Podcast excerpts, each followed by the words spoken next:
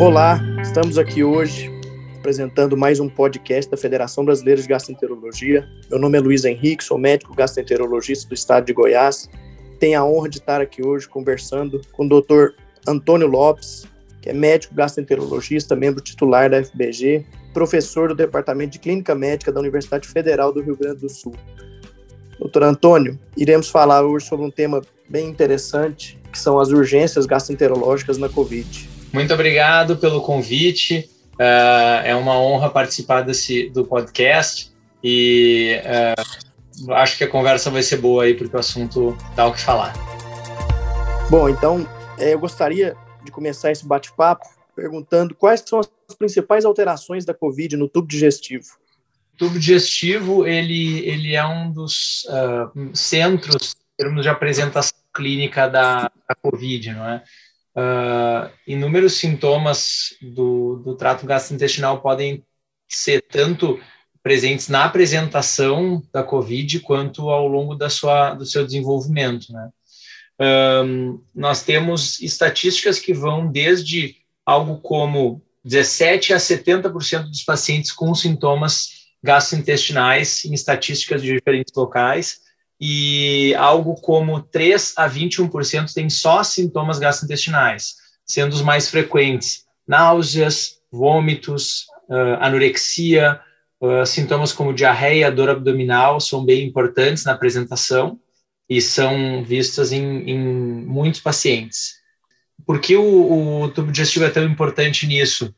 O, o receptor da entrada do COVID nas células, né, o, o ECA2, né, o receptor ele, da enzima de conversão da angiotensina, ele é 100 vezes mais, mais prevalente, mais frequente no tubo digestivo de, do que na própria árvore respiratória. Então, uh, por isso, esse, essa frequência importante de sintomas. E, além de sintomas de apresentação, algumas complicações também acontecem e alterações laboratoriais. Então, o, o gastroenterologista, ele realmente está uh, no centro dessa conversa dentro das, das, das, manifestações, como eu falei, são importantes aí náuseas, vômitos, diarreia, levando às vezes o paciente a emagrecimento importante, desidratação, e algumas das complicações mais importantes são do tubo digestivo, do tubo digestivo, como a, a hemorragia digestiva. O, nós podemos uh, ter a hemorragia digestiva como presente em pacientes com, com COVID em até 15% dos casos hospitalizados. Então, indivíduos ambulatoriais, isso é menos frequente, mas indivíduos hospitalizados, algo próximo de 15% dos indivíduos vão ter uh, hemorragia digestiva predominantemente alta. Então, a, a estatísticas italianas e americanas trazem esses dados aí de, de né, uma frequência maior de sangramento. Ótimo, doutor. E, além do tubo digestivo, nós sabemos que a COVID pode ter, é, pode causar alguma lesão hepática. Você poderia falar um pouquinho mais sobre isso para nós? Sim. Então, uh, o, só para complementar, vou puxar uma coisinha ainda do tubo digestivo para ir um pouco além. Uh, o fato dos pacientes estarem em numa situação uh, protrombótica, né, muitos usam anticoagulante, então acaba que o sangramento digestivo é importante e, mas o, o, predomínio é de realmente lesões pépticas, úlceras, erosões, e não de lesões específicas da COVID. Uh, mas sim lesões uh, relacionadas ao anticoagulante, ao uso de corticoide, uh, pacientes, sangramentos relacionados à úlcera de estresse do doente crítico. E hemorragia digestiva baixa também pode acontecer em, em pacientes com COVID.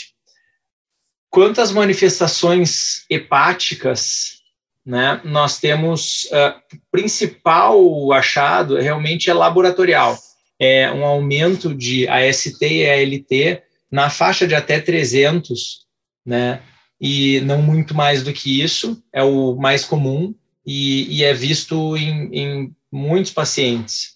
Uh, essas alterações de exames pode prever uh, uma evolução pior, com pacientes precisando de mais tempo de internação, uh, precisando de, de até manejo na UTI. Então, o, a alteração de aminotransferase é importante. Insuficiência hepática aguda grave já não é um evento tão importante ou tão frequente, e acaba ficando mais reservado para os indivíduos com doença hepática crônica prévia. Então, indivíduos com doença hepática gordurosa não alcoólica têm um risco maior de, de evolução ruim, com admissão em UTI, uh, doença mais grave, ventilação mecânica, aumento de tempo de internação.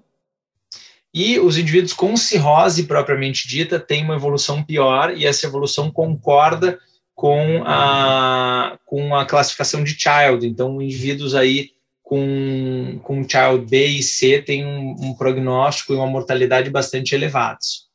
Também não podemos esquecer que, que durante a Covid nós tivemos aí uma, uma salva de remédios utilizados e tanto bem testados quanto nem tanto, um, e como remédios uh, até para alívio de sintomas, então também a DILI, né, a, as lesões induzidas por medicamento, uh, também são frequentes, e desde com remédios mais focados na, na COVID, por exemplo, como se testou lopinavir ritonavir, remdesivir, uh, ivermectina, quanto até um puro e simples antibiótico, como, como amoxiclavulanato, ou anti-inflamatórios são envolvidos com a DILI. Uh, chegando aí as, as hepatites medicamentosas, as DILIs, até 25% dos indivíduos com doença sintomática, né, com Covid sintomática. Excelente, Antônio. Eu acho que você tocou, foi muito feliz, tocou num ponto importante, que além das manifestações da Covid em si, nós observamos nesse período aí de pandemia uh, muita automedicação, que é algo que a gente tem que estar sempre alertando os pacientes para evitar isso daí, né? E dando continuidade, então, eu queria te perguntar se existe algum risco de complicação ou sequela a longo prazo é, no trato digestivo da Covid. Sim. Uh, o, um dos assuntos agora em, em voga, né, na, na, no, que estão agora na, mais na crista da onda do que a própria Covid em si, uh, é a tal Covid longa, ou como tem se chamado em alguns artigos aí o PAX, que é Post-Acute COVID Syndrome, né, uma síndrome uh, pós-Covid aguda de manutenção de sintomas quatro semanas após o, a resolução do, do quadro, né? E, e, isso pode estar envolvido com sequelas também no tubo digestivo, no trato gastrointestinal como um todo. Essa, essa síndrome uh, pós-Covid aguda, né, o PAX, uh, ele pode ter vários mecanismos, desde presença de antígeno viral sustentadamente, até aumento de citocinas e, e, e agentes inflamatórios a longo prazo, como autoimunidade.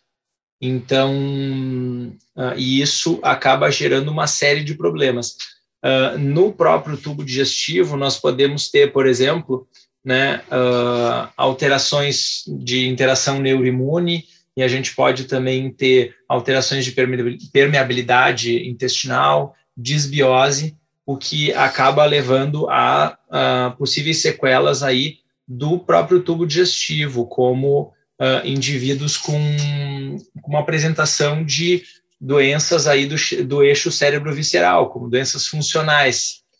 Então, uh, a COVID em si, como acontece com gastroenterite, por exemplo, ela pode cursar depois com, uh, com sintomas funcionais aí, com uma certa predominância aí de sintomas dispépticos e, e, e síndrome do intestino irritável. Então, essas, essas duas, essas manifestações de doença funcional podem estar presentes no, no pós-resolução. E, além disso, podemos ter dor abdominal, podemos ter aí pirose, podemos ter uma série de manifestações e nesses indivíduos que foram investigados pela Clínica Mayo, num estudo de, com 750 respondedores no questionário, 29% dos pacientes pós-Covid tinham ainda sintomas gastrointestinais, e desses, 10% diziam que o principal sintoma pós-Covid era gastrointestinal.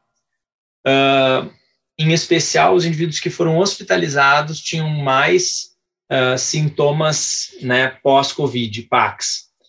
Uh, e isso era potencializado em indivíduos que tinham sintomas de ansiedade, depressão antes ou até ou depois da COVID. Não fica bem claro se, o, se a COVID ela tem um papel central de gerar depressão, ansiedade, sintomas aí neuropsiquiátricos e digestivos, ou se os sintomas neuropsiquiátricos pioram os digestivos ou vice-versa. Mas há uma associação.